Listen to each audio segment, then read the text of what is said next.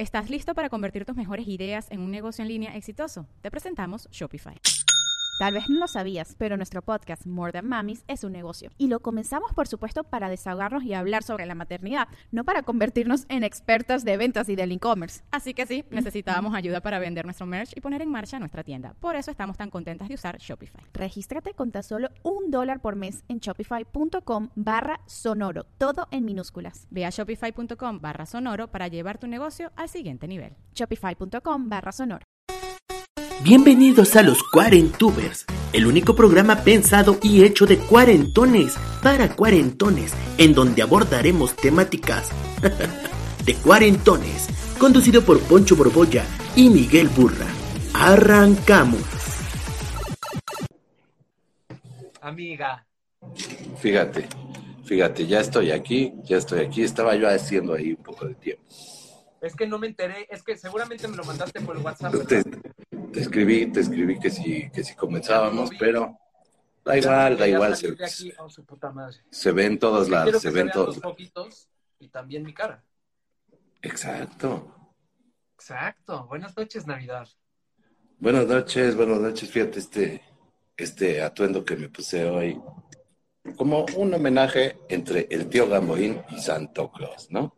Ah, ¿Para bonito. ¿Quieres ver qué traigo puesto yo? Voy, o sea, Sí, fíjate, fíjate que, que lo puedo descubrir. sí. O sea, quiero, quiero que vean, por favor, todos lo que traigo puesto. Va a ser una entrada. todo- Tócame la de. Cántame la de Star Wars. Cántame la de Star Wars. La de los créditos. Tun, tun. Ah, no, yo siempre canto la de Back to the Future, ¿no? Este, Ya me, ya me, ya me, ya me. Tan, tan, tan, tan, tan, tan, tan, Chan, chan. Sí, poco a poco, pero sube poco a poco.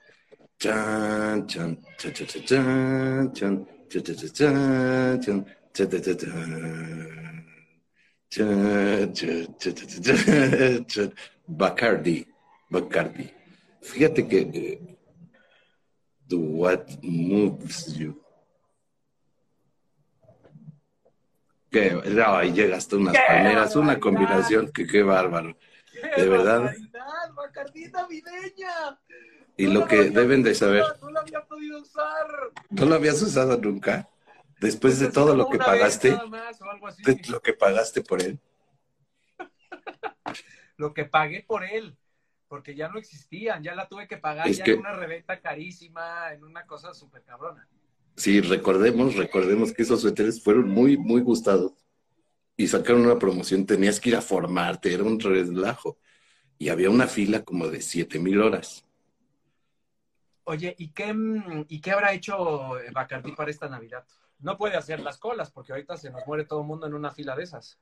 No, no, no, no. Yo creo que hicieron cubas. Cubas en, en, en cubeta, ¿no? Que se sirven con, como de vitrolero, de vitrolero. Esta sudadera fue una sudadera que regaló Bacardí el año pasado, en la época de Navidad. Pero esa es impresa. No, de a ver, esa es impresa, no a la fábrica de Bacardi. Ay, no, ya te estoy perdiendo, su pinche. Yo sí te, pero te oigo, te oigo. Ah, Ahí estás. Esta Ah. está impresa, ¿no? La sí, que tú traes. Ahí está el te- la tejida. Esta es piratona. Quiero decirte que te vieron No, no, no, no, no, no es piratona. Es, es la, no es la tan fina, pero no es piratona. Es que había el, el suéter, era el suéter tejido por abuelitas, que ellos contrataron cientos de abuelitas para hacer una, una super, super producción de, de suéteres de Bacardi. Uf, qué belleza. Vamos a Bueno, mandar a hacer unas del Tonayan, del Tonayan. A la fiesta de Año Nuevo la llevó un primo mío. Y le dije, ¿dónde conseguiste eso? Necesito, lo necesito. O sea, simplemente lo necesito.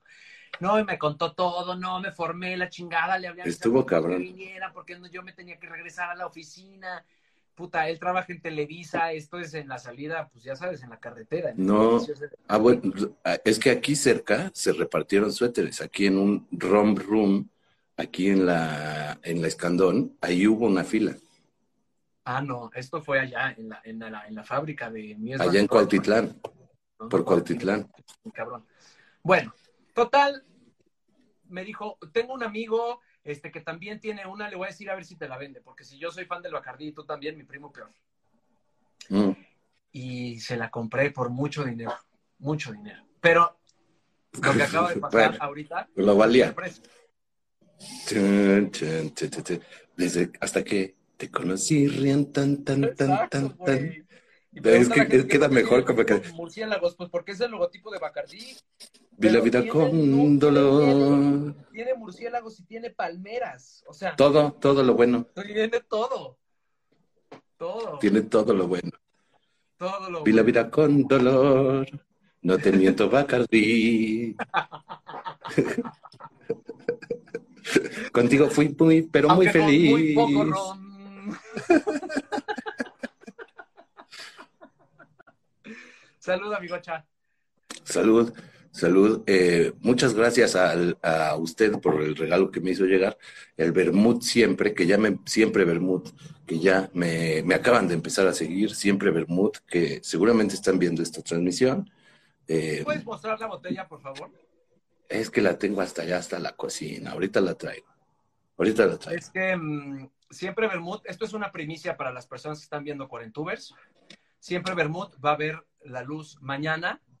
Hola, prima. Mm, Va a ver la luz mañana. Van a ser casi el mismo día que Jesús. fíjate. 20 años después. Em, em, es, un, es un bebé, es un bebé hermoso, es un Bermud producido en la Ciudad de México de forma artesanal. De Y manera Miguel Burra es de las primeras productos. personas en el planeta en tener una botella en sus manos de siempre Bermud. Fue mi regalo de Navidad para él. Te lo agradezco mucho. Su regalo de Navidad es que no- ustedes no lo ven, pero miren. Es que no le has puesto su bracito todavía, ¿o sí? ¿Cómo no, bracito? Sí, aquí está. Ah, ahí está el bracito, claro. Aquí me lo voy a poner para que, para que sí. Para que parezca que sí. Oh, Porque tuvimos un problema. Yo creo que uno de los, uno de los mejores regalos que a mí me hicieron de Navidad fue un micrófono con una forma que no tiene ningún micrófono. Era un micrófono que me trajo mi tía de Estados Unidos, obviamente.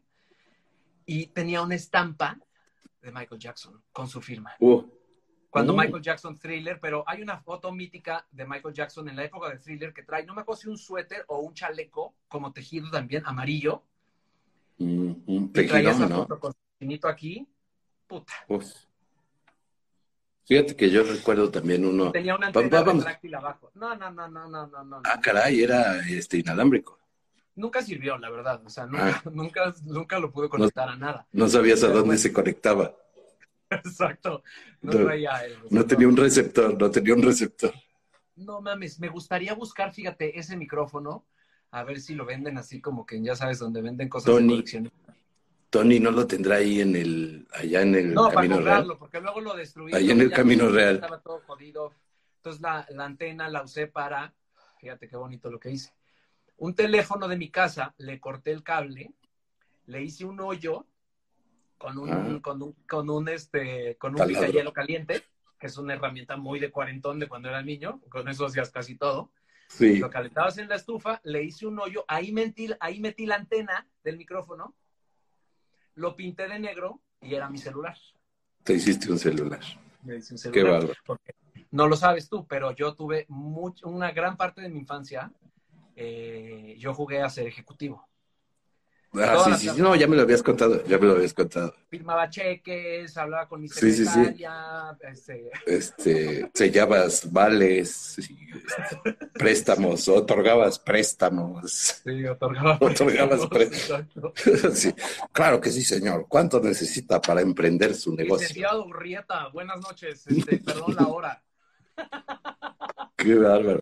Yo, por ejemplo, eh, para comenzar, este tema, este tema de las navidades es este, bastante fuerte, ¿no? Porque pues podríamos caer en el clásico jugueteo de, de las familias peleándose por los terrenos, pero no queremos ir por ahí, no queremos ir por No. el camino fácil, por el camino fácil. Yo quiero confesar que llegó una época de mi vida en que, siendo un gordito comprometido, yo desde chiquito, no sé si viste el otro día el burrita que publiqué, que comparte este burrita para que nunca te falte suerte. Un burrita que se le veía un poquito la panza con un suétercito así. Está precioso. Como una estampita de un, de un niño Dios. Una estampita de un niño Dios, como a mis cuatro o cinco años. Un poquito más grande tal vez.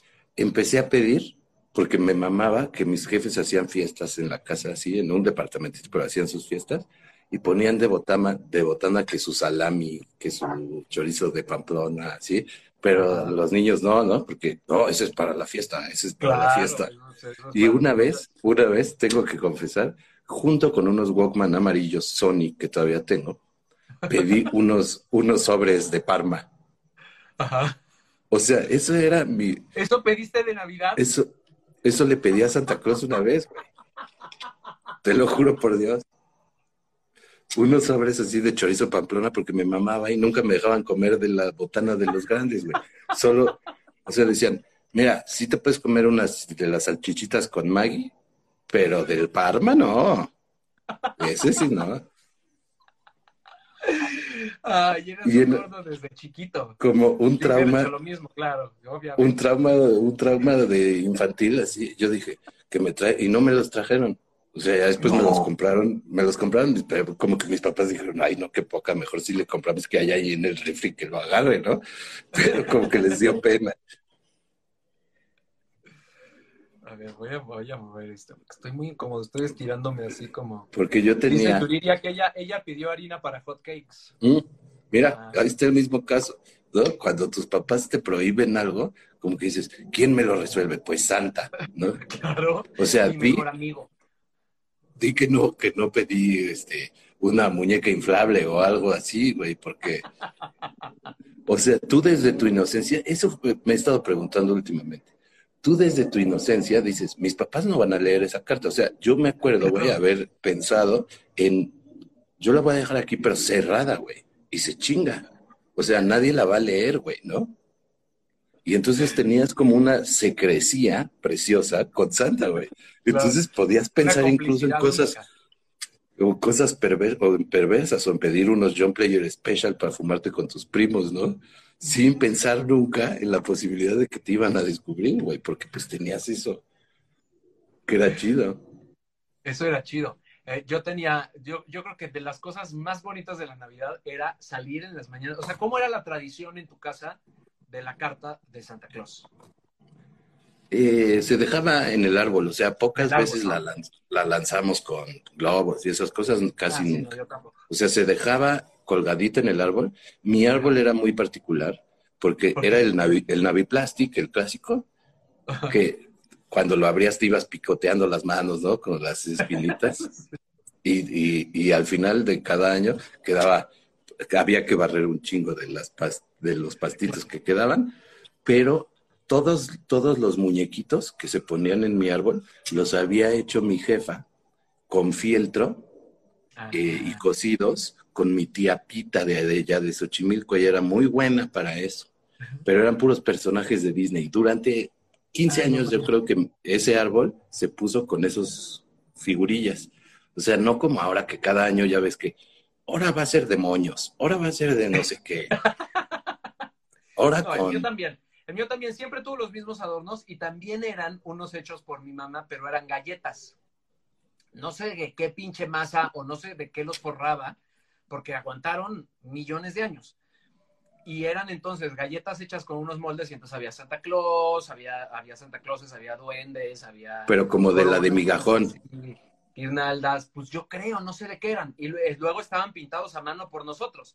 Entonces se veía obviamente cuáles estaban pintados por mi mamá y cuáles estaban pintados por mí a los cuatro años, que era así, cosa, ¿no? Pero, o sea, yo tengo unos recuerdos súper hardcore porque nosotros poníamos, o sea, mi hermana y yo poníamos los muñequitos. Entonces estaba el pato Donald, Daisy y sus tres. Entonces estaban en una caja de esas como de policarbonato que vendían antes así, como esas de archivo, como de archivo. Ajá, pero, pero de plástico.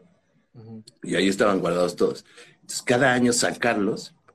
Tú sabes que yo tengo, o sea, a pesar de ser un poco desordenado en, en mi mente, tengo como una especie de... O sea, por ejemplo, una cosa que me mama es comprar un chingo de estampas de un álbum. 100, güey, ¿no? Y juntar todos los 10, todos los 20, todos los 30, todos los, hasta el 100, y luego ponerlas en orden y ponerlas todas en orden, desde la más bajita hasta la más grande, y pegarlas en orden. Uf, esa es una de las cosas que más me prende. Pues es una especie, no sé qué me pasa con esas cosas. O ver Pero catálogos ¿cómo y los cosas 10 los así. ven? Bueno, no sé, es que yo jamás he co- coleccionado una sola estampa. O sea, de, Pero de bueno. un panini, yo creo. y ya. Pero, por ejemplo, o sea, te voy a decir lo que me pasa. Eh, tenía a los siete enanos en estas figuritas como de plastiquito duro, a los siete enanos. Pero no tenía a Blancanieves ni a la bruja. Durante años, o sea, ya grande, fui al mercado al que acabas de ir tú ahí de la doctores a buscar la Blancanieves que me hacía falta. Era la locura, güey. Entonces, con las figuritas de la Navidad, para regresar al tema, lo que me pasaba es que al final de la Navidad las echabas otra vez a la caja. Lo que me mamaba era sacarlas y juntarlas por familias. Todos los Pato Donalds. O sea, el Pato Donald, Daisy y los tres sobrinos. Los ponía en un lado. Luego había un dragoncito. El dragoncito era lo que más me gustaba. Ese siempre lo colgaba yo hasta abajo porque tenía una afición por acostarme hasta abajo del árbol, viendo así por arriba el árbol, y que el dragón quedara aquí. Uf, podía estar siete horas, siete horas al día ahí, ¡Wow!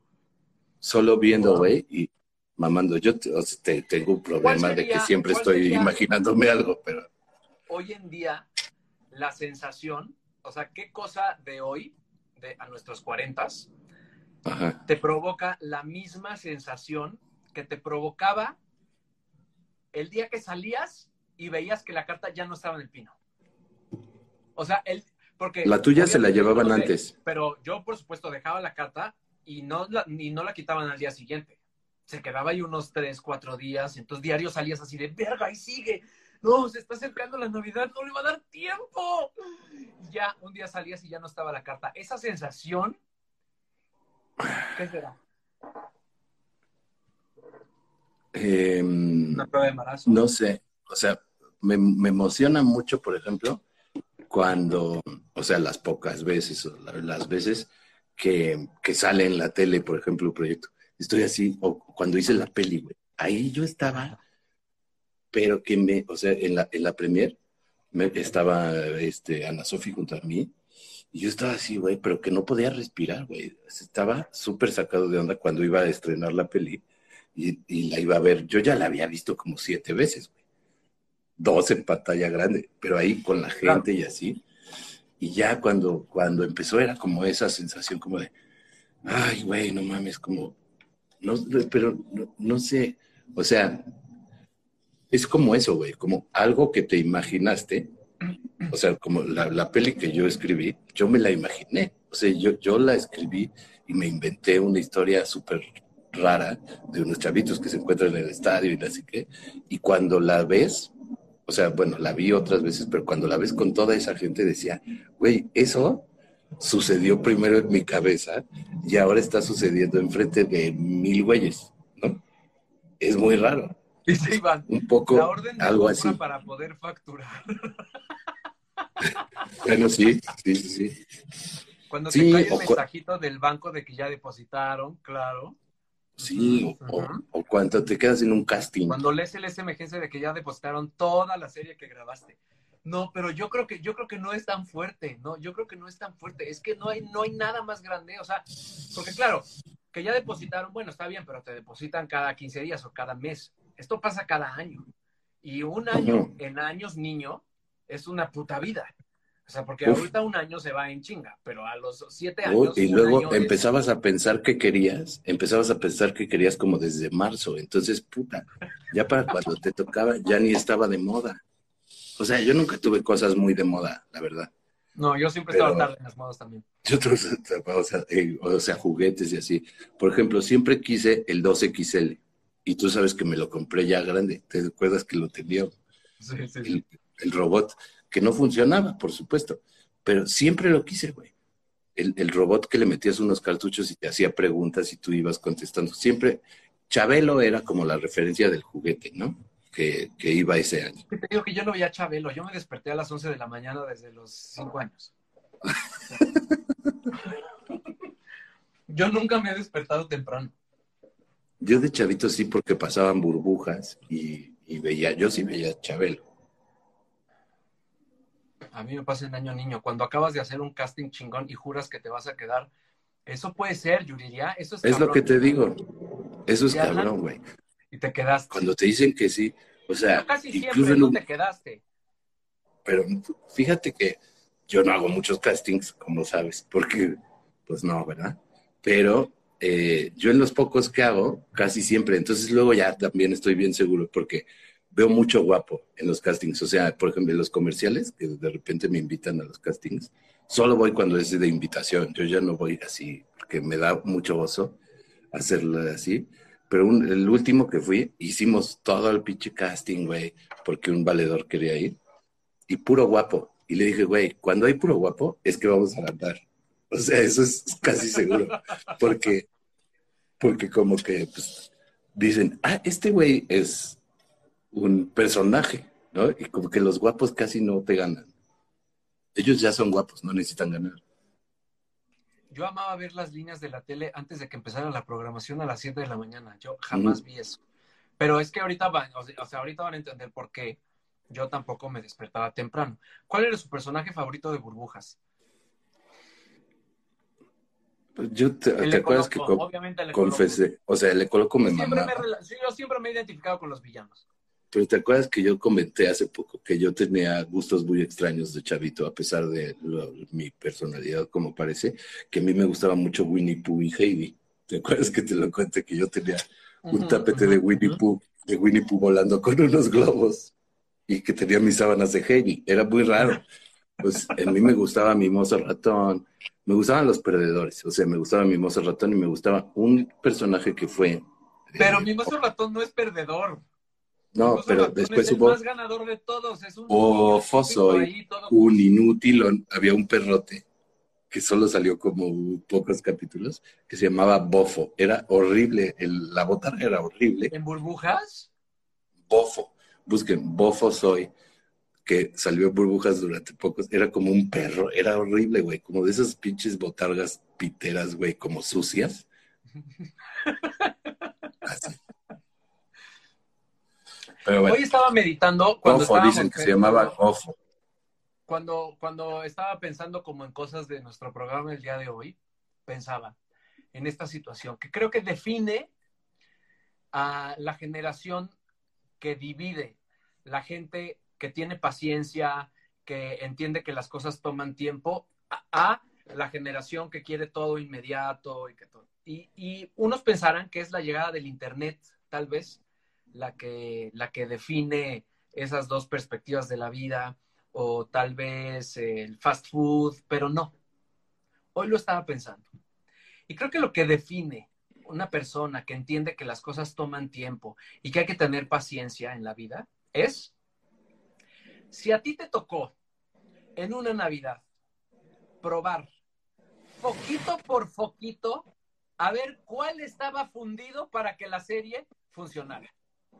Difícil. Eso es lo más cuarentón que existe de, de- de la Navidad. Que podemos Y decir en pisarlas, y pisarlas. Bueno, Porque- pisarlas era un, era un- ¿Por qué tenían, por qué tenían ese diseño? O sea, tenían un diseño literalmente como una, eh, un abrojito, una, o, o que, son estrella, las pelotitas, estrella, ¿no? las pelotitas que se te pegan en los calcetines, las pelotitas que se te pegan en los calcetines.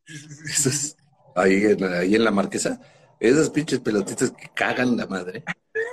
Te- conviene más tirar los calcetines, te conviene más tirar los calcetines que tratar de quitarle esa mamada, porque luego se queda un palito.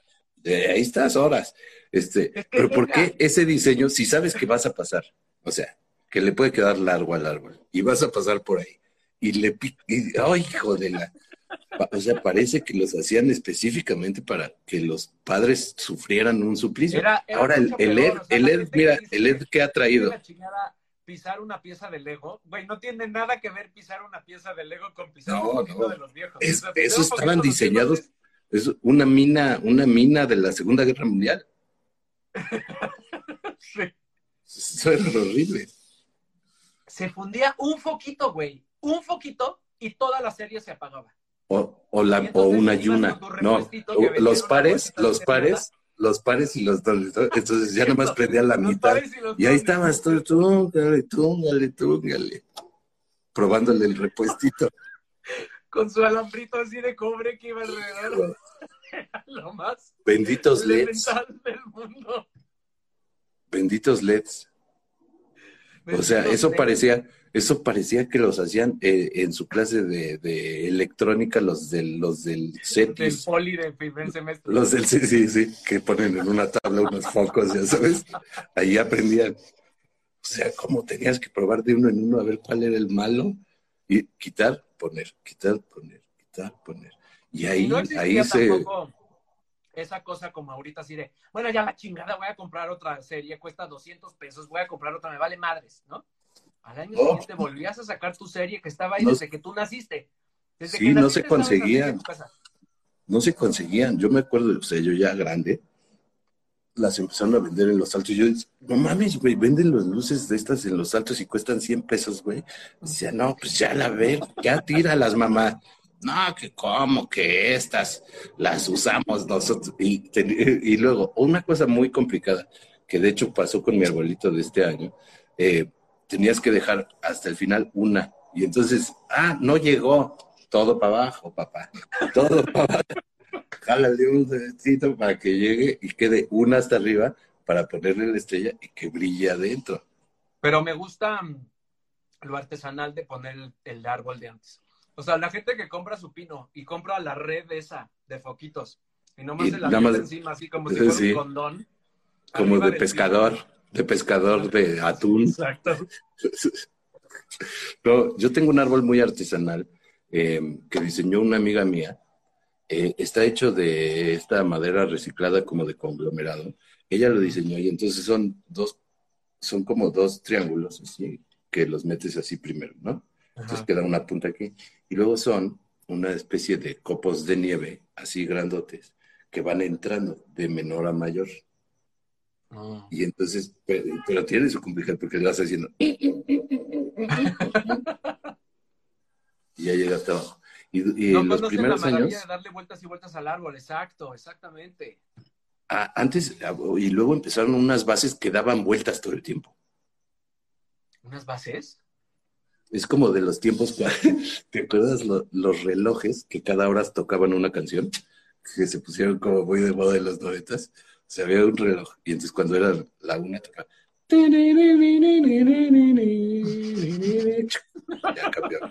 Y la otra hora, otro. Era como el, como el, como es igual que el, que el llavero que le chiflabas, como de esa época. El llavero que le chiflabas, ¿cómo es que desapareció? No entiendo. Se le acababa la pila y luego ya. Y había bases que daban vueltas, que estoy Yuridia recordando, como, como, como Platón del microondas. ¿Haz de Ajá. cuenta Platón del microondas? ¿Pero qué Y entonces en ahí? la ¿El noche, pino? ¿El pino completo todo. giraba ahí? o sea, era una base, era una base así como, como un Lazy Susan eléctrico, que cuando conectabas las luces o tenía otra madrolita le ponías ¡tut! y entonces ya y entonces ya podías ver, porque eso me pasaba, por eso yo me sentaba abajo, me acostaba abajo, porque luego no alcanzabas a ver los de atrás, y luego que el pato Donald, ¿dónde está? ¿Qué, qué, qué pasó? Y nunca lo veías. Y con este, No, no, eso yo nunca lo vi en Coajimalpa. Eso no me ca- Ah, es que tú eres de Coajimalpa. ¿Qué había soy- en Coajimalpa?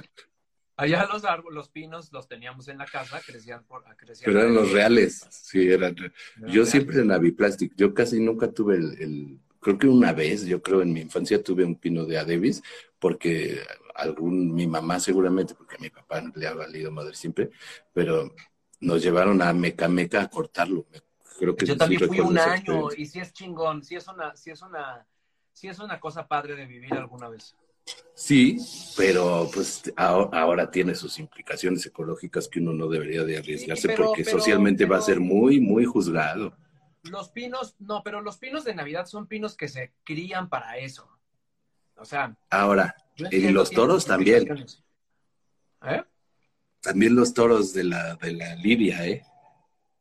Sí, pero no es lo mismo.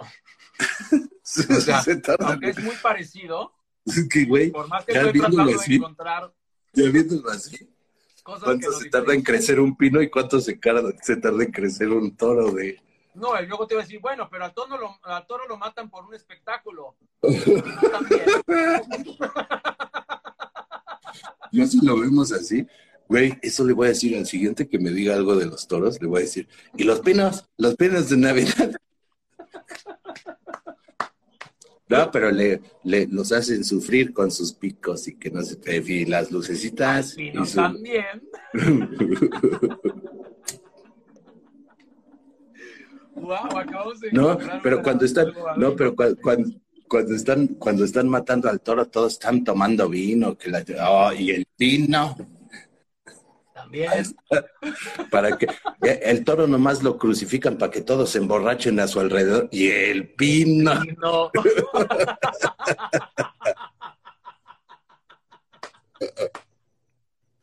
Qué hermoso, qué hermosa este, analogía. Hermosa ningún antitaurino me venga nunca más con un pino real en su casa.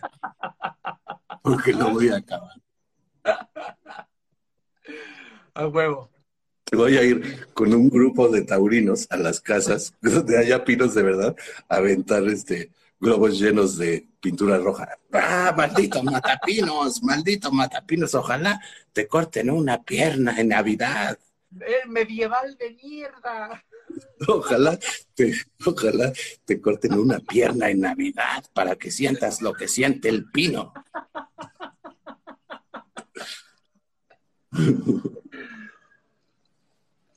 Ya, eh, exacto. Eh, yo vi, acabo de ver esto que acaba de decir aquí este Katia, Katia, sí, Mendoza, eso es muy bueno. que ahora rentan los arbolitos todavía. de Navidad en, en una maceta. Entonces, vas por él, te lo prestan para tu casa y luego lo regresas y la chingada. Pero Porque pues lo es un llevan pedo. y, y lo recogen en tu casa. Lo que pasa es que sí es mucho Ah. más caro. Pero sí es buena, sí es buena idea. ¿Pero por qué tendría que ser más caro? Pregúntome yo. O sea, porque Porque básicamente, tienen que mantener al pino todo el año, güey. por eso, pero básicamente es lo mismo que con los vestidos de novia, cosa con la que yo estoy también muy de acuerdo.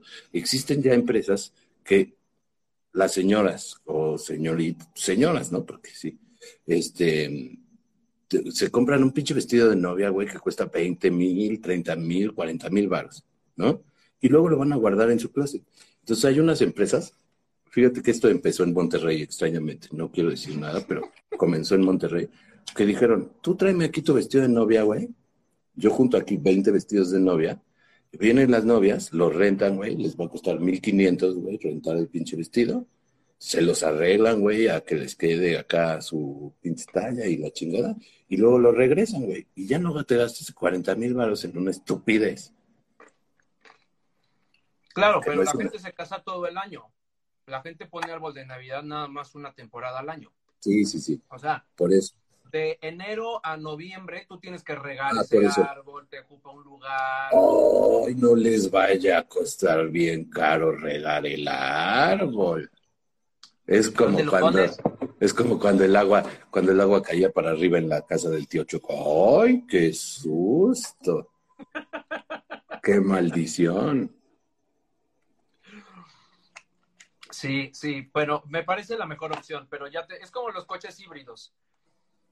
Yo ahora me quería comprar un coche híbrido, pero dije, híjoles, es para una clase Son social bien caros. todavía no pertenezco, la verdad.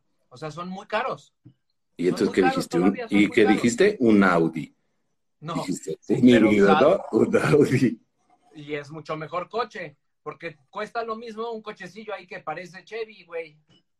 No inventes, pero es híbrido. Bueno, pues ahorita Por que ejemplo, eso Yuridia del Valle. los ricos, en unos 3, 4 años ya es muy accesible comprar ese tipo de coches y así. Pero la verdad es que lo de los pinos, yo lo llevo averiguando muchos años y siempre ha sido Si caro. cuesta muy caro, o sea, ¿como cuánto cuesta ahorita con eh, Como rentarlo? depende del tamaño del pino, pero pon tú que dos mil, tres mil, cuatro mil pesos Un mes.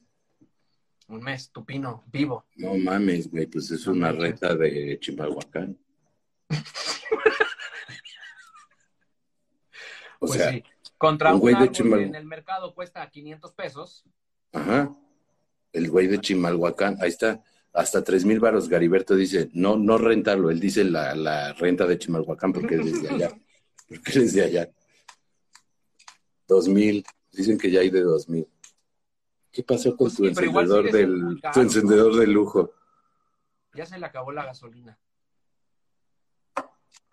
Es que, Alfonso, te, te mando regalos y cada vez di- siento que te tengo que regalar más cosas. Por ejemplo, No, Ya está- todo, pero bueno. Ya estaba yo viendo, es que ya estaba todo. yo viendo, ya estaba viendo yo la posibilidad de regalarte unos audífonos. Ahorita los andaba buscando.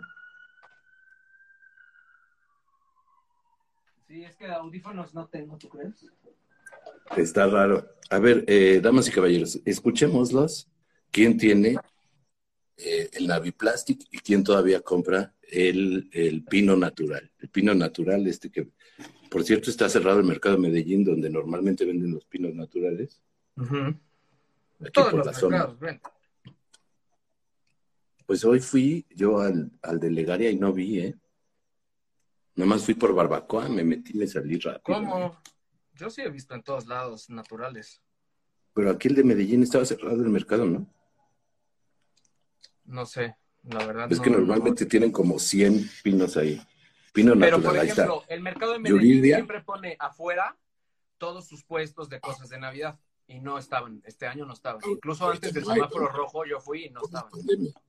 Yuri, Yuri, por ejemplo, tiene el pino natural. Yuri Pino Natural. En Jamaica, en. Jamaica seguro son baratísimos. Naviplastic. Garis, Garis tiene su naviplástico, uno chiquillo, de su tamaño. Yo siento que el naviplástico no está tan mal. No, O sea, eh, Perdón sí, para los que tienen Naviplastic, pero, ah, pero me acompañó toda mi infancia. juntos para que medio se llene, güey. O sea, tiene una ramilla por ahí y luego otra ramilla por allá. no, hay unos que sí vienen más tupiditos. Haz de cuenta.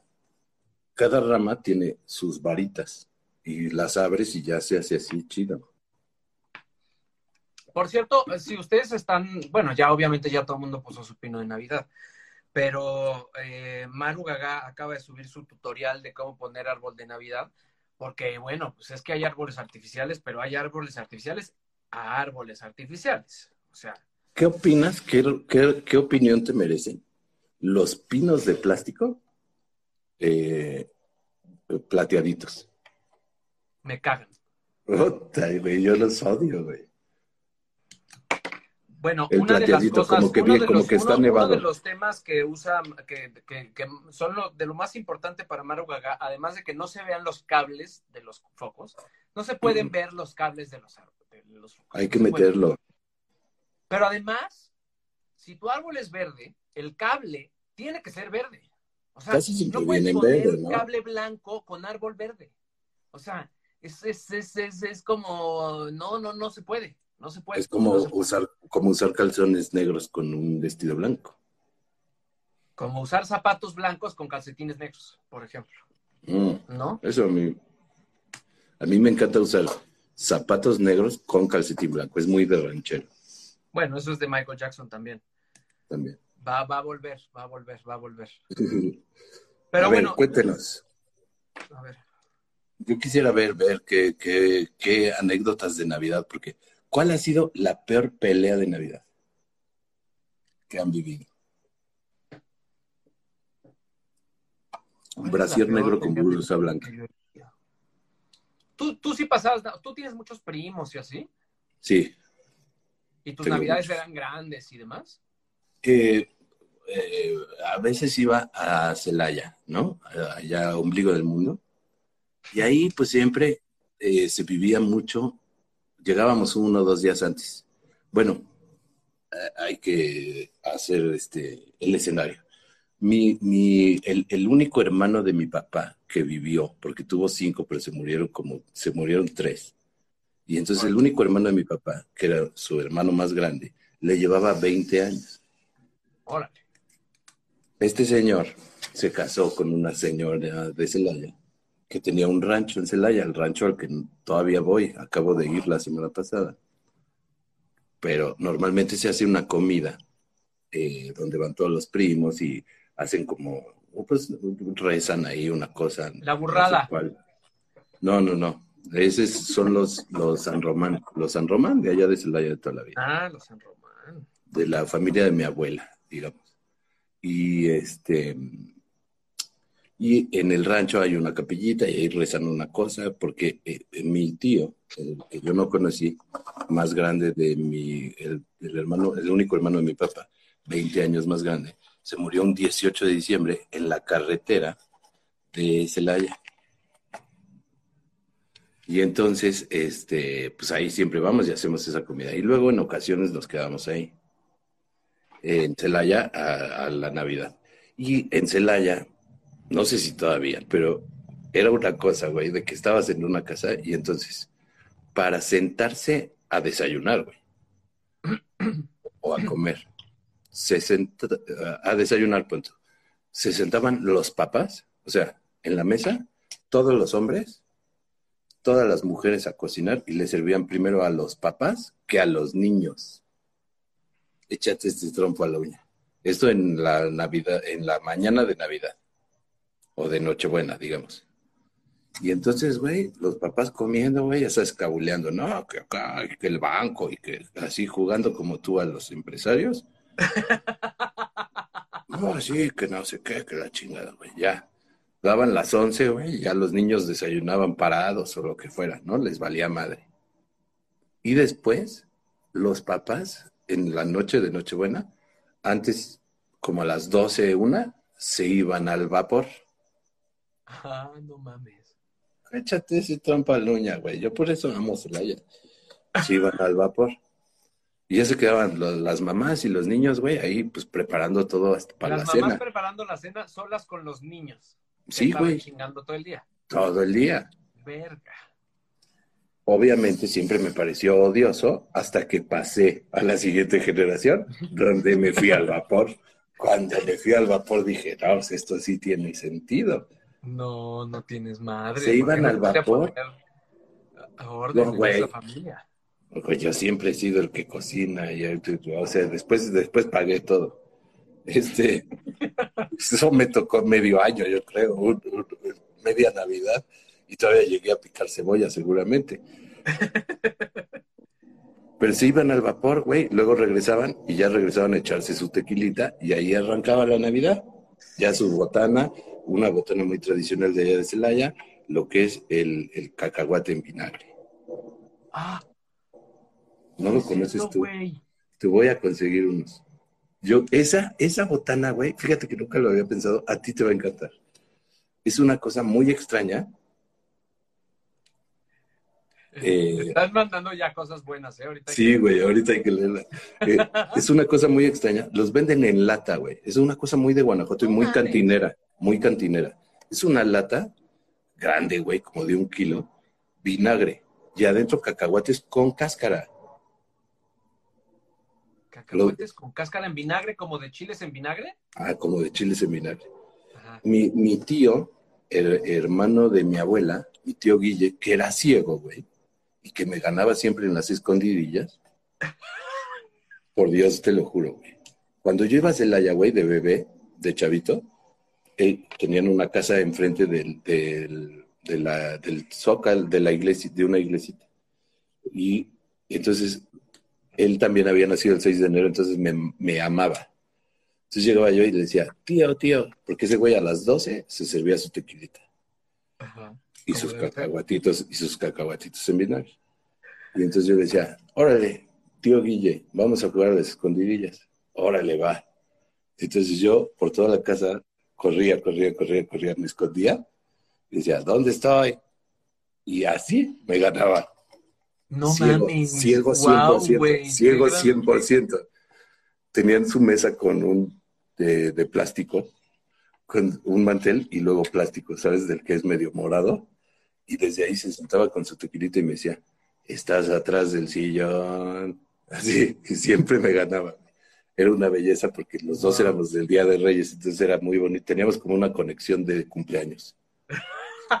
De Reyes. De Reyes. A ver, quiero leer aquí algunas cosas que. A ver, que sí, sí, sí, porque hay unas muy Están bonitas. buenas, están buenas. A ver, dice aquí. Mi tío estaba pedísimo en Navidad. Se para al baño y en lugar de ir al baño se va a la cocina y orina, orina la tina llena de tamales. ¿Cómo? Güey, ¿qué nivel de peda es esa? Eh, en una ocasión. Solo una ocasión mi abuelita me confió llevar al niño Dios a la misa. Al final el padre pedía que pasaran los niños para bendecirlos y pasé a la, ya a la mitad del pasillo me tropecé. Uh, Fíjate que yo una vez, cuando, cuando mm, entré a dar clases a prepa, yo entré a dar clases a prepa y resultó que la maestra de música de primaria se embarazó y entonces me dijeron, bueno, puedes echarte tres meses este, clases de teatro con los niños de primaria. Bueno, ahora le va. Pues montales unas pastorelas. Ahora le va. Entonces tenía dos grupos de quinto y dos grupos de sexto. Y lo peor es que habían arreglado los horarios para que la clase de teatro la tuvieran uno, un grupo de sexto con un grupo de quinto y un grupo de sexto con un grupo de quinto. Que en esa época, güey, si tú vas en quinto, a los de sexto les tienes pánico. Entonces eso ya era un desmadre, no había donde ensayar porque no había ningún salón donde cupieran tantos niños, entonces había que ensayar en un patio, entonces, puta, güey, pon a 50 niños en un patio, ensayar una obra de teatro, obviamente no te hace caso a nadie. Bueno, fue un desmadre. Y había una, una, mm, una pastorela, una, bueno, una, un una historia de Navidad que escribí con una amiga que se trataba como de toda la tradición del niño Dios y los reyes magos y Jesús y demás contra la eh, tradición de Santa Claus y los renos y los duendes y no sé qué. Entonces todos esos personajes se encontraban y la chingada y entonces empezaban a pelear y en algún momento el- la figura del niño Dios se caía y se rompía. Y eso es lo que provocaba que los personajes como que terminaran queriéndose ya con un mensaje de Navidad muy cabrón. Bueno, todo estaba precioso, la chingada, no sé qué. Y el día del ensayo general, ya que yo traía del mercado eh, cargando mi niñito Dios para que se Solo uno. la función, no, llevaba dos. Ajá. Cuando hacemos el primer ensayo, ¿Cómo somos grandes productores? Pregunté. ¿Solo uno? no, dos, dos, dos. hacemos el ensayo general, ensayamos la caída del, del niño y dije, ¿qué estoy haciendo? ¿Cómo voy a romper un niño Jesús en escena, güey? Con una obra de teatro de niños de quinto de primaria. ¿Qué pendejo soy, güey? No puede ser posible lo que estoy haciendo, porque además había guaruras, o sea, los, los, los Reyes Magos tenían guaruras y entonces, se- o sea, era, era, pues, güey, yo tenía que Yo te voy a contar una 50 pastorela. Yo te voy a contar una pastorela que escribí una vez. Y entonces, bueno, tuve ahí como que un momento con los niños, les dije, oigan, ustedes tienen que entender, esto es teatro, es de mentis, queremos decir una cosa, queremos decir que este, todos tenemos que ser amigos. Ahí tuve como un momento ahí como para que ellos entendieran lo que estaba pasando, pero dije, güey, los papás me van a matar. Y entonces, Pero bueno, nadie te había supervisado nada. y no sé qué. Y al día siguiente me mandan a hablar de la dirección. Y dije, no, ya, se acabó, se acabó. Y resulta que estaban enojados los papás, no porque se rompió un niño Dios en escena, sus hijos rompieron un niño Dios en escena, sino porque cómo era posible que aparecieran guaruras con armas en una escuela en la que, por supuesto, había mucha gente Había. con guaruras con armas, ¿no? ¿Cómo era posible que hubiera guaruras con armas en la obra de teatro? Que eso era una apología de la violencia y era una cosa espantosa y los papás estaban furiosos porque ¿qué tenían que ver los guaruras con la Navidad? Pero la metáfora del niño Dios era preciosa. no, no, no entendieron nada, güey. O sea, no entendieron nada los papás. Están, eh, ay, por fin, güey. Llevo todo este tiempo tratando de atornillar el tornillo del puto encendedor. Te vi. Aquí hay otras. Esa es mi historia. Ah, que tenía que ver bueno, yo, yo una vez escribí una, güey, en la que la, la Virgen María pasaba por la tentación del aborto. Y la presentamos en, en el salón de una iglesia. No. Pero Claro. tenía un mensaje pro. No cayó, no, no cayó, no cayó en la tentación. Pero un grupo que se le, se, pues era como un poco una reflexión. ¿Qué hubiera pasado si la Virgen María viviera en nuestros tiempos? Pues igual le hubieran dicho, güey, no mames, güey, tu esposo eh, está sacado de onda, güey, porque no sabe de quién es ese niño, pues abórtalo. Claro, no sabes de quién Y es. fue, fue bien recibida, fue bien recibida, fue raro. Pero bueno, aquí hay otras anécdotas. De niña andaba jugando con luces de bengala y al apagarse las dejaba en el sillón y el sillón en llamas. No seas cabrón. Hubieras grabado un video de rock pesado. Se ponen cabrones los incendios en la Navidad, la verdad. Casi siempre, bueno, eh, este incendio muy famoso de la señora que tiene su fundación Michu y Mau, que es Ah, fue eh, Navidad. mamá de un amigo mío, de Ala Lemet, eh, sus, sus eh, hijos, ¿no? Se, se murieron y tuvieron quemaduras muy feas en- eh, porque fue un árbol de Navidad, porque prenden muy cabrón, güey, los árboles de Prende Navidad. muy cabrón. Y los foquitos de antes, además, echaban mucho calor. De hecho, yo tengo miedo de mis foquitos que puse ahí junto a los libros, porque Son es viejos. una serie de las viejas. Aquí hay una, mira, mi entonces cuñada descubrió, es Yuri, ¿eh? Mi entonces cuñada descubrió a su novio viendo porno en Navidad y le armó un desmadre en plena cena navideña. Ahora, Que cuente más, que cuente más, por favor, de qué se Sí. trató el desmadre, cómo fue. ¿Ya Porque la pregunta- Todavía no cenaban, ¿cómo fue? no, la pregunta fundamental es, ¿era porno de Navidad? Es decir, es- era El santa. es que fue porno de Hanukkah. Era santa. desmadrote. Aquí dicen, a mí una vez me pasó que salí a quemar cohetes y quise prender uno con la banqueta y se me quedó pegado en los dedos y apagué en chinga con agua, pero me alcanzó a quemar. Bueno, ese es un clásico, cuando uno como que encontraba esta técnica de que la, eh, el- la mechita le podías hacer como con una cajita de cerillos tss, en vez de prenderla. Ah, sí, de eso yo nunca me Ajá, enteré. porque pues tiene polvorita la, la mecha. Entonces le Ah, mira. y, y si estaba aguadita, se te podía quedar aquí un pedazo como de cabecita de cerillo y, Y se se te quedaba, te quemaba. te quemabas. Ah, queremos profundizar en varias de estas historias. Eh, la peor Navidad fue cuando yo estaba aburrida y se me ocurrió prenderle, prenderle fuego al arbolito de Navidad. Claro, prenden. Bueno, pero eso es de psicópatas, ¿eh? Eso te, te tienes que tratar urgentemente. O sea, güey, nadie le prende un, un- le prende No. fuego al árbol de Navidad por aburrido, güey. ¿Cómo? Yo le puse muñequitos de plástico al sillón y le metí un plomazo con el arma de mi papá. Antes no me di yo. Ay. En una Navidad llegué a trabajar de mesero y pues a ayudar a preparar la- a la preparada de la cena. Me ponen a picar cebolla, todo cool, pero de repente tómala. Me volé tres yemas de los dedos y chorreando. de- Fíjate, ah, también hay muchos cortes en Navidad. Yo conozco un güey que se, se, se desgració los dedos eh, cortando el pavo de Navidad con los cuchillos eléctricos. ¿Puedes creer por qué no había podido meter el tornillo? ¿Por qué? Porque era para el otro lado. está para el otro lado. Ya sé, los, ah, los, eh, te lo iba a decir, 20 minutos o más. Los encendedores lo tienen para el otro para lado. el otro lado. Lo tienen para el otro lado porque tienen un Porque es japonés. resorte. Tienen un resorte No, no tiene resorte. para empujar la piedra. No, esto, no, porque este es el, este es el tornillo de, de la gasolina. Es otro tornillo diferente. ¿Mm? Puta madre. A ver, era muy pequeña y, e hija única, y pues no tenía nada que hacer. Ah, ahí fue cuando quemó el árbol de Navidad. Tendría que abrir una cuenta falsa para, único, para ¿eh? contar las anécdotas de fiestas Godín de fin de año. Sí, la fiesta de Navidad de oficina siempre es un gran tema.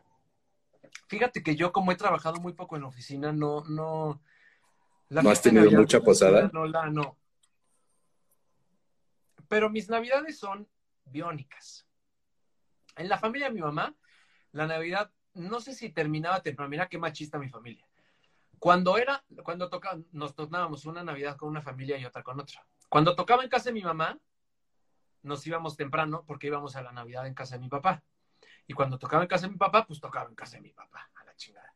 Pero es que las Navidades en casa de mi papá terminan a las 11 de la mañana, 12 del día. O sea, son fiestones locos. Y de hecho, hay recalentado el 25. Bueno, había, porque eso es más cuando vivía mi abuela.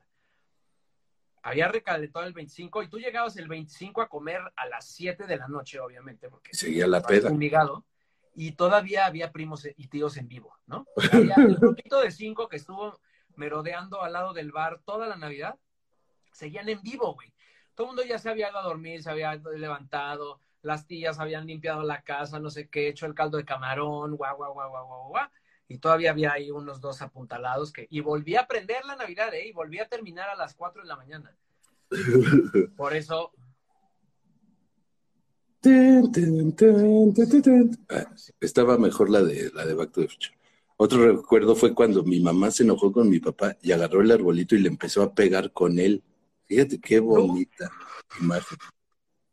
Yo fíjate, tengo una, yo tengo una de pelea que eh, por alguna extraña razón, porque ya casi nunca pasaba, nos organizamos eh, los hermanos de mi mamá y nosotros para irnos a una casa en Veracruz. Íbamos llegando, güey. O sea, íbamos llegando, mi hermana, mi mamá y yo en el coche a la casa que habíamos rentado, rentado en Veracruz, en Villarrica de la Veracruz, donde llegó eh, Cortés o Cristóbal Colón, no sé cuál de los dos. Íbamos llegando, güey, en el coche. Íbamos bajando las cosas y mi tía, una tía que tengo, la más grande, muy pedera ella, eh, íbamos bajando, estábamos empezando a bajar las cosas de la, de la cajuela. Y, y, voltea y me dice a mí y a mi hermana, o a mi hermana supongo, porque por, el nivel en el que me ardí, supongo que se lo dijo a mi hermana y no a mí, y nos dijo, el que no ayude a bajar no come, ¿no? Me ardí de una ultra manera, ¿ve? Así, que le dije, pues ni que quisiera tus chingaderas, taca, taca, taca, taca, taca. Así, feo, ¿no? ¿Qué pudo haber pasado? Se, por alto, porque ella y yo nos peleábamos siempre, ¿no? Pero otra tía, otra tía, como que algo empezó a decir, la otra tía que seguía, como que algo me dijo, ¿no? Como de, pero pues es que ustedes no sé qué, no sé qué. Y le dije, a chingar a su madre todos. A mí me vale madres, no sé qué le volteo y le digo a mi hermano, nos subimos al coche, le digo a mi hermano, nos subimos al coche y nos fuimos, güey. ese día, antes de, o sea, creo que era el día de Navidad o de Nochebuena, pues. Y nos subimos al coche y nos fuimos al puerto de Veracruz, mi mamá, mi hermana y yo. Nos fuimos al puerto de Veracruz, güey. Llegamos a las 4 de la tarde, algo así, o sea, ahí cerquita. Me acuerdo, güey, que nosotros tres nos divertimos de una manera o sea, ya ni platicamos de la pelea, así dijimos, qué hueva su pedo, güey. Nos subimos al coche, nos fuimos al puerto de Veracruz, me acuerdo que nos sentamos en la parroquia, güey, a tomarnos un café, luego nos comimos un helado, güey, la chingada. Estábamos cagados de risa nosotros tres. Es una de las navidades que más he disfrutado en mi vida, güey. Después de un pinche coraje de esos de familia que se dan siempre en las navidades, que son horribles, güey. Y que después... bueno, sí, yo normalmente la pasaba muy bien en Navidad. Y de las cosas que más ilusión me hacían, porque en casa de mi mamá, cuando tocaba Navidad ahí, era mesón enorme y los niños no cabíamos, pero hubo unos años en donde los únicos niños éramos una prima y yo, ¿no? Como que los demás eran más grandes y sí cabían en la mesa. Y pocas cosas me hacían tanta ilusión como nuestra mesita de niños, que nos ponían nuestra mesita. De dos. pero igual, así de, güey, velas, arreglo, vajilla, o sea, así, pinche mesa, cabrón. Yo creo que de ahí viene Maruaga, desde niño. Y sentarme ahí con mi primita a cenar así de, uf, me hacía muchísima ilusión. Pero precioso con siete tenedores cada quien, ¿no? Obvio, obvio. ¿Cuál es el se, se le prendió, se le prendió el pelo a la niña que iba enfrente de mí en una posada. Eso está buenísimo. Le tumbé los dientes a mi tía en una posada por pegarle a la piñata y mi tía se dio vueltas y no se quitó. Híjole. Las piñatas de barro que descalabraban, claro, había muchas cosas preciosas. En mi, en mi casa, en casa de mi papá sí se usaba, por ejemplo, acostar al niño. Y su besito. Ahorita es poco protocolario. le, tocaba, le tocaba al más chiquito de la familia. O sea, como al niño más chiquito le tocaba ir a acostar al niño, entonces te tocaba una vez en la vida. Le, le mi papá eran 10 hermanos pues y son nietos somos como un millón. Cada vez había uno más chiquito que tú. Siempre ya había un niño, obviamente. Pero lo pasan y, rezan una cosa, ¿no? Como de, niñito Jesús, y le dan su besito, que ahorita es poco protocolario. Ahorita, de hecho, cada quien va a traer un, un pedazo de plastic pack para darle su besito. Cada quien el suyo, se lo pone, se lo quita. En mi familia el ambiente se ponía tenso en el intercambio, a nadie le gustaba su regalo. Como todos se llaman siempre igual, le tocaba una corbata a un niño de ocho años. Puta, yo eh, era el que más feliz era de, de, ser niño y usar corbata a los ocho años. Feliz. Puta, lo que más ilusión me hacía a mí de Navidad era arreglarme para la cena de Navidad. O sea, más que todo, más que Santa Claus, porque En mi casa nunca era como de, ay, me voy a dormir y me despierto y llega Santa Claus. Era, llego de la fiesta a las 11 de la Y mañana. ahí está. Y ya llegó Santa Claus, obviamente. El perro ahí. se tragó el guiso dos horas antes. Tenemos pollo rostizado No, no, no, no, no. y un La cague. cuñada Geoda, supongo que quisiste decir gorda, o Geoda, decía que su güey veía porno y que por eso no quería coser. Y la abuelita se ponía frente al nacimiento como tratando de que la, no la viera y la abuelita gritaba llorando, ¡aquí no! A ver, pero, pero lo que queremos saber es, o sea, se estaba chaqueteando, viendo porno, escondido en un baño, al lado del árbol, en la piñata, o sea, está rara, está, todavía tienen sus que veres esa historia, ¿eh? Pero además, ¿quién se sube a ver porno, güey, en Navidad? Bueno, no sé, o sea, yo estaba muy... Pero además era el novio, o sea, era el novio. Supongo que no estaba, o sea, estaba en la casa de los papás de la novia y le hizo enfrente de todos. Bueno, este, pues salud, feliz Navidad. Pues este güey ¿Dónde estaba bien. Roberto, eh? Pues ¿Dónde este güey. O no, no, o, o ya lo había visto y se estaba aguantando, ¿no? Y cuando están, bueno, muchas gracias, qué bueno que viniste, bienvenido a la familia. Pero estaba viendo porno y por eso no me da. Aquí no, como para que los pastores y la Virgen no oyeran el desvergue. O sea, ya está como, ya está casi como el de, sí, que, que creo que ya lo comenté un día, de una amiga mía que en la noche su mamá bajó a corrernos y que nos dijo, bravo mamá, bravo mamá. Güey, hace rato, no sé si, si Cristian es la misma persona que hace rato dijo que echaron a, a la fogata el sillón de su mamá. Ah, cabrón. Y dice, y me dice mi mamá que también le echaron a la fogata su burro de plancha. Es que no Güey, se vale. Ese es punk, ese es punk puro. O sea, güey, ni, ni, ni los ingleses se atrevían Es a que hacer también eso. ya, cu- cuando estás pedo, cuando estás pedo ya hay una fogata y dices, ¿qué? Ya se está acabando, ¿qué echamos? ¿Qué echamos? También luego ya echas cosas que no. Yo siempre le doy un besito a los tres niños dioses, muchas veces para poder agarrar los dulces del plato. Ah, cabrón. Ya, cuando tienes un, un, este, un nacimiento con tres niños dioses es la de, ya de sos, ¿no? De Eso Triad. es de Monterrey, eso es de Monterrey. Ah, o de Monterrey puede ser. Le tumbé los dientes a mi tía en una posada por pegarle a la piñata. La tía me dio vueltas y no se quitó pronto. Ah, sí, sí, eso sí. A veces las navidades parecen bodas. Se siente un estrés de organización. Sí, es estresante, es, es muy estresante. Las piñatas de barro siempre descalabraban a alguien. Sangre en la posada. Y hablando de mesas, en mi familia se le llamaba la mesa 7. La mesa 7 era la de los primos, güera. Me Mm. encanta que siempre hablamos como que conocemos a toda la Hay una cosa, hay una cosa muy particular en, en la familia de, de, de Ana. Ay, que ya no diga su nombre, porque que luego ya se comentan en varias, en varias casas se están comentando mucho de, de las familias. Entonces ya no vamos a decir nombres, pero este José, José eh, empieza, yo creo que más o menos como desde septiembre, a organizar los lugares de la Navidad. ¿Quién se va a sentar junto a quién? José es tu suegro. Sí. Antes la Navidad siempre era en casa de Toto, la mamá de mi suegro. Eh, donde íbamos, güey, 40, güey, se, se juntaba un chingo de gente. Y entonces, este, mi suegro era el encargado de decidir quién se iba a sentar junto a quién.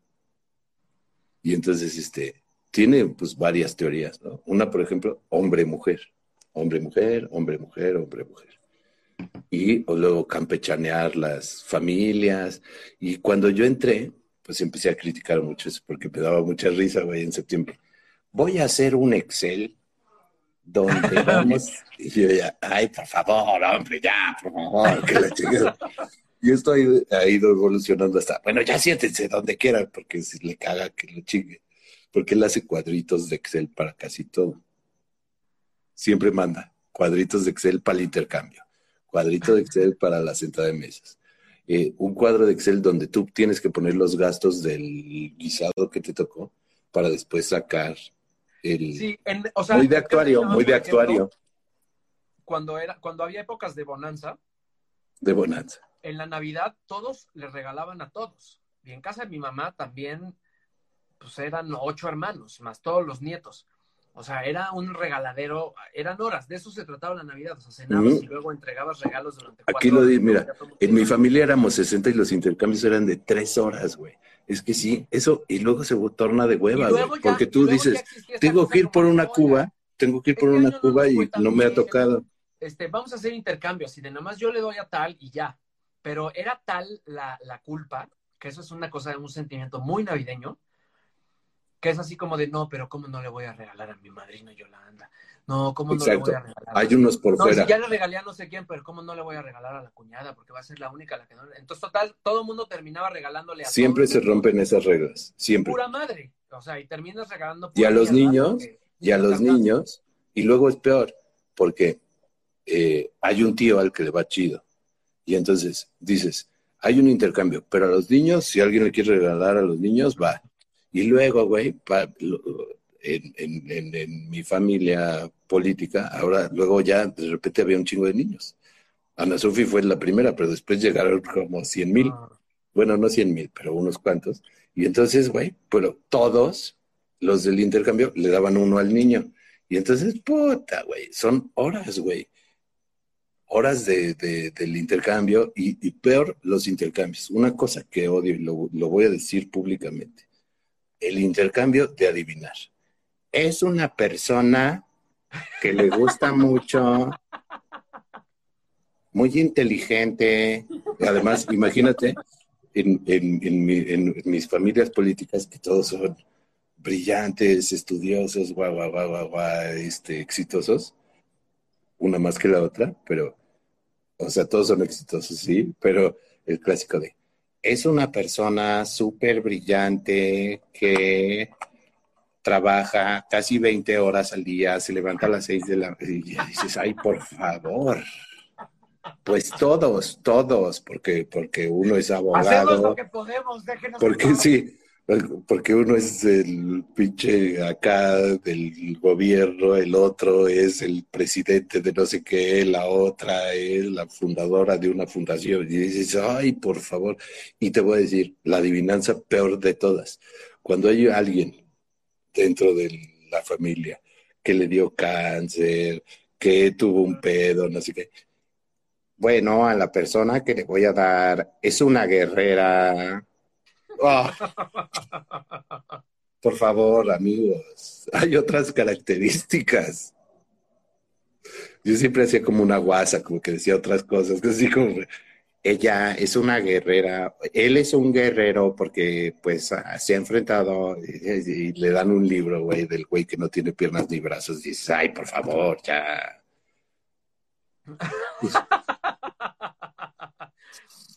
Nos, nos perdimos. Mira, Yuriri está muy enojada. Dice, justo cuando iban a hablar de mi anécdota. Típico. Me caga que me pase eso. Ya estoy perdidísimo. Pero luego dice, jajaja, el pago de Katia explotó. Qué joya. Es que yo lo que Pero quiero saber es la, anécdota, no yo, yo quiero saber la anécdota del porno. O sea, es muy importante. Cuando lo cacharon, se estaba tocando en Navidad, en la casa de sus suegros, antes del intercambio. Fue en el brindis cuando se reveló que se estaba chaqueteando. O sea, güey, esa es una película. Es una película. Podemos hacer una película como la de, ¿cómo se llama? La de la luna de esta de Alex de la Iglesia. Bueno, que Alex de la Iglesia le hizo en España y aquí le hizo este muchacho, Manolo Caro, la de la de los celulares así, podemos hacer una pero de un intercambio y que agarran un güey chaqueteado. No mames, güey, la quiero hacer.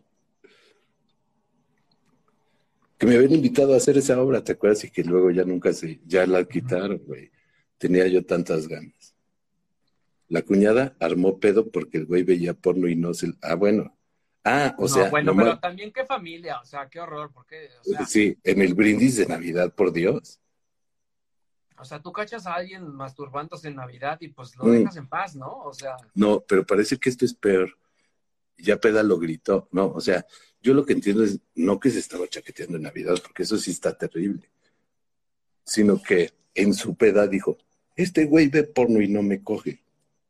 ah, no, eso está fatídico. Es más por pedo, ¿no? Por borrachos. O sea, es como... Es como... Como el sketch de Chamín.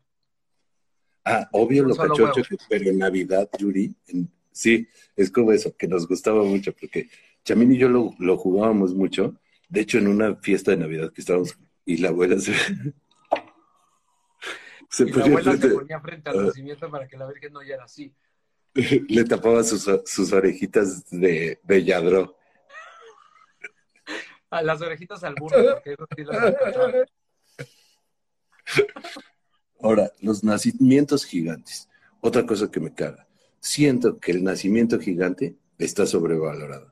O sea, eso de montar una cosa, güey, con un tren que pues obviamente no había en esos tiempos. Y, y- y te voy a decir una cosa, una cosa que pasó, que, que, que, que acaba de suceder. Mi mamá lleva tres años, tres años, tratando de poner un riachuelo en un nacimientito que pone en una mesita. Está muy ilusionada ella y, y de verdad, este, lo, aprecio mucho porque invita a Ana Sofi y, ponen todos los muñequitos y le ponen neno y ya sabes. Pero tres años tratando de hacer que el riachuelo jale. Ha buscado todas las maneras posibles. Compró una bombita, güey, la verga, güey, la chica.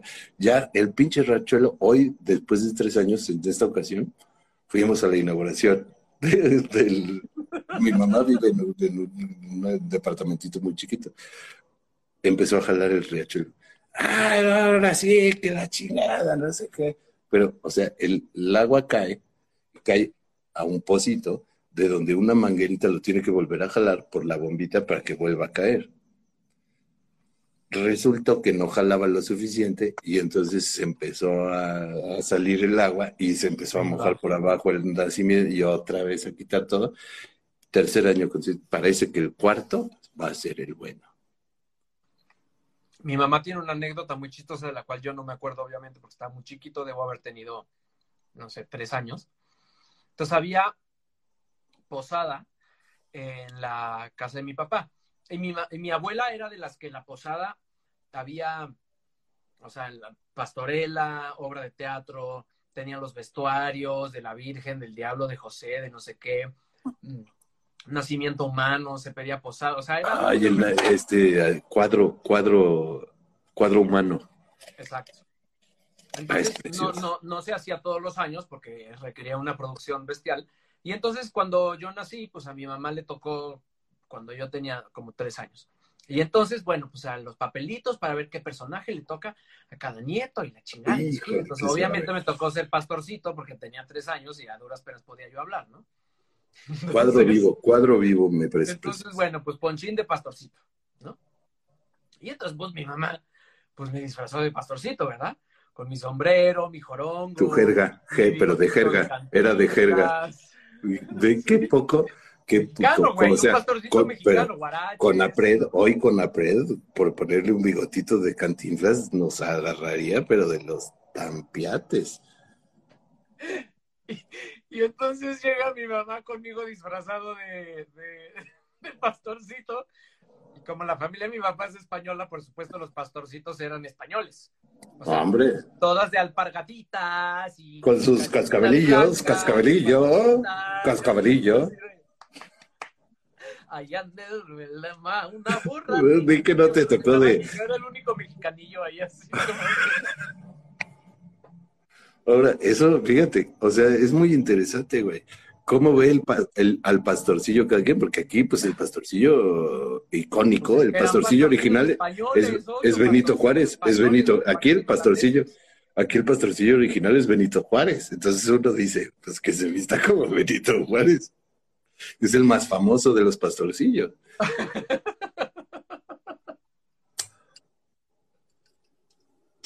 Sí, desde ahí empezó ya mi debacle. Di que no te tocó como Caganén, porque ya ves, o sea, en, Cataluña, eh, que, que es una tradición que a mí me parece Claro, claro, el caganén es Hermosa. hermosísima tradición. El Caganén, mi mamá tiene uno, ves, mi, mi hermana vivió ca- casi 10 años en Barcelona, y entonces cuando mi mamá fue y descubrió el Caganén, me dijo, no mames, esto es lo más chido que hay en el mundo, porque parte de la tradición es, pones el, el- el nacimiento y en un lugar pones escondido que es un muñequito que es un güey cagando, como el memín Pero no es un muñequito, es un tronco. No, un muñequito. El caganén es un tronco. Es la cosa más rara del mundo.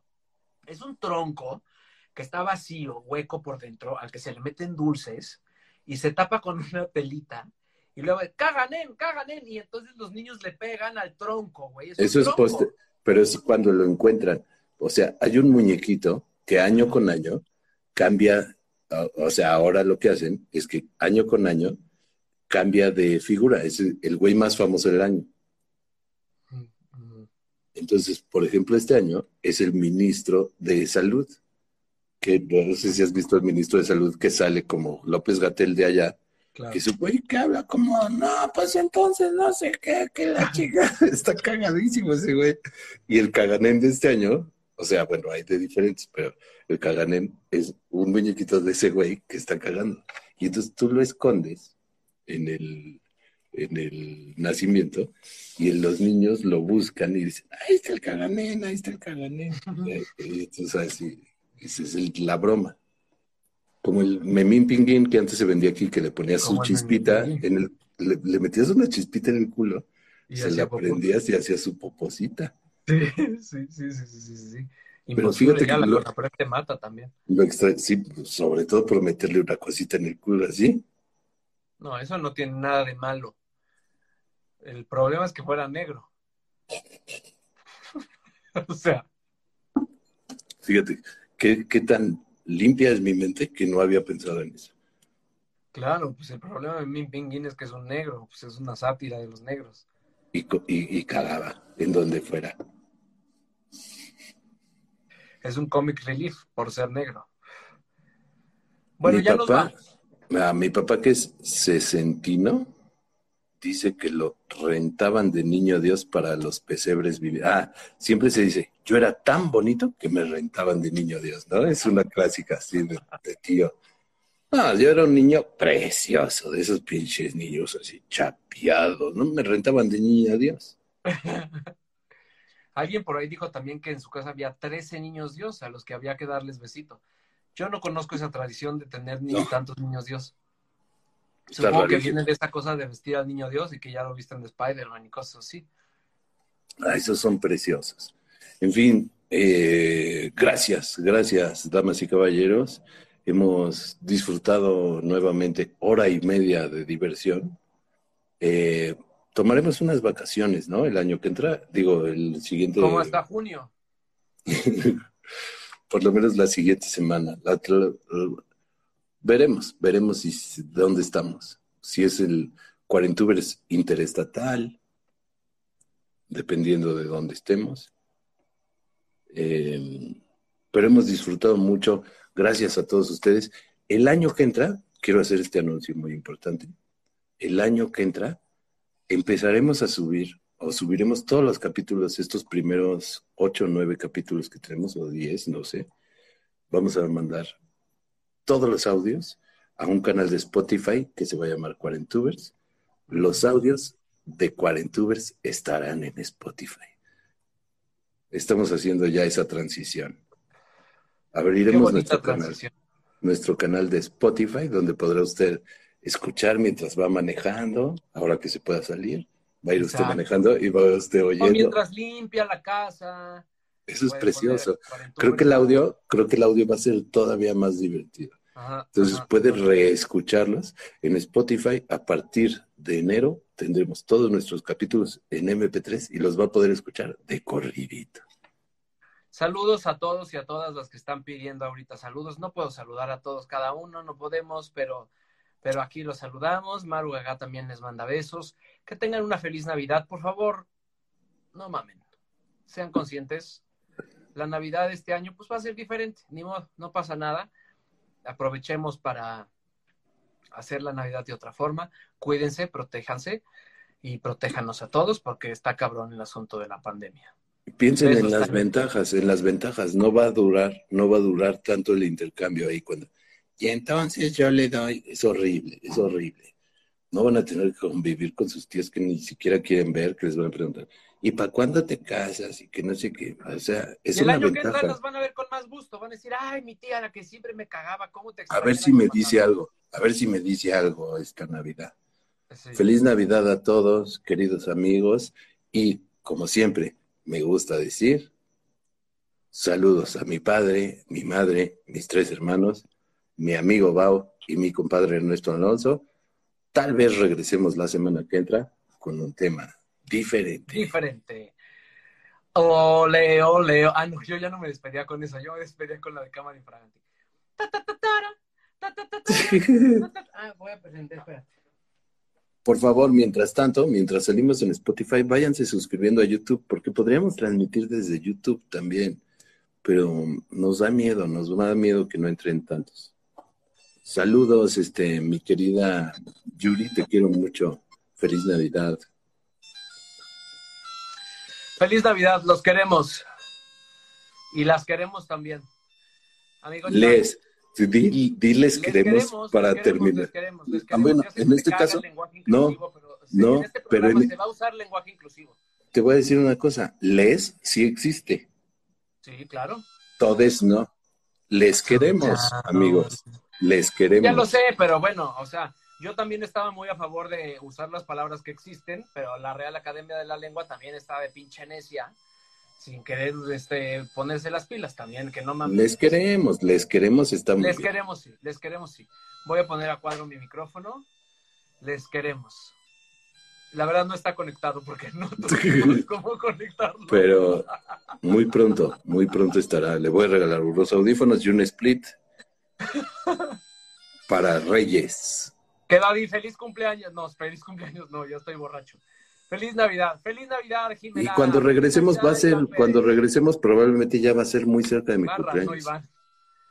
Cuando regresemos, ¿qué? Va a ser muy cerca de mi cumpleaños ya. Mis 42 subers. Este año, mira, yo estaba muy en contra de la gente que dijo, ay, este año no vale porque no hicimos nada y tal. Yo dije, bueno, ay, qué gente tan estúpida. Hicimos Pero- muchísimas cosas. La, la cuarentena empezó poquito después de mi fiesta de 40 años. Uf, Y dije, ya va a ser, ya voy a cumplir 41 años. Y yo mis 40 me los viví en chanclas metido en la pinche casa. No, perdón, para nada. Yo me voy a echar otro año de 40 a la verga. Estuve en verdad. UNAM, es correcto, sí. Bueno. Luz Heréndira, Tani, te amo. Te veo mañana, supongo. los queremos mucho y los queremos ver triunfar. Felicidades, Polavi, por tu cumpleaños número 36. Tú no tienes nada que hacer en este chat, eh, en este vivo. Esto es para gente de 40. Vete. Nosotros decimos chat. A las ocho y media, yo entro a las nueve. Es que mañana es mi, mi posada de mis amigos de la primaria. A las ocho y media, porque además has de saber que como somos muy internacionales, uno está en Tokio, otro está en Doha, otro está en este, Barcelona, Así, sí, otro está así en Nueva está todo. York. Entonces a las ocho y media de la mañana nos toca a los mexicanos, que somos la mayoría, Conectarse. a les mexicanes, nos toca a las ocho y media de la mañana, en vez que se despierte temprano el cabrón que está en Tokio, porque su pedo es que esté en Tokio, no es mi pedo. Ah, no, nos tenemos que levantar temprano. Nosotros a las ocho y media es la, la, la, la posada, ¿tú crees? La posada moreana. Ah, tú sabes. Qué hermoso. Bueno, Los queremos mucho, amigos. Eh, felicidades a todos. Gracias por mi regalo. Gracias, este, siempre. Bermud. gracias por mi regalo, amigo Cha. Te va a servir mucho. Ahora que tengamos las cosas para conectar. Bueno, buenas noches. Hasta luego. Feliz Navidad. Ta- Hasta que te conocí. Vi la vida Bacardi. Town. Adiós, town. buenas noches.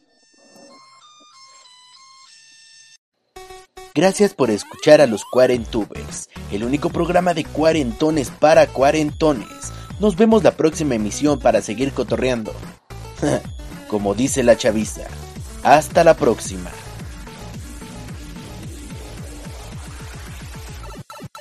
Hello, it is Ryan, and I was on a flight the other day playing one of my favorite social spin slot games on chumbacasino.com. I looked over the person sitting next to me, and you know what they were doing?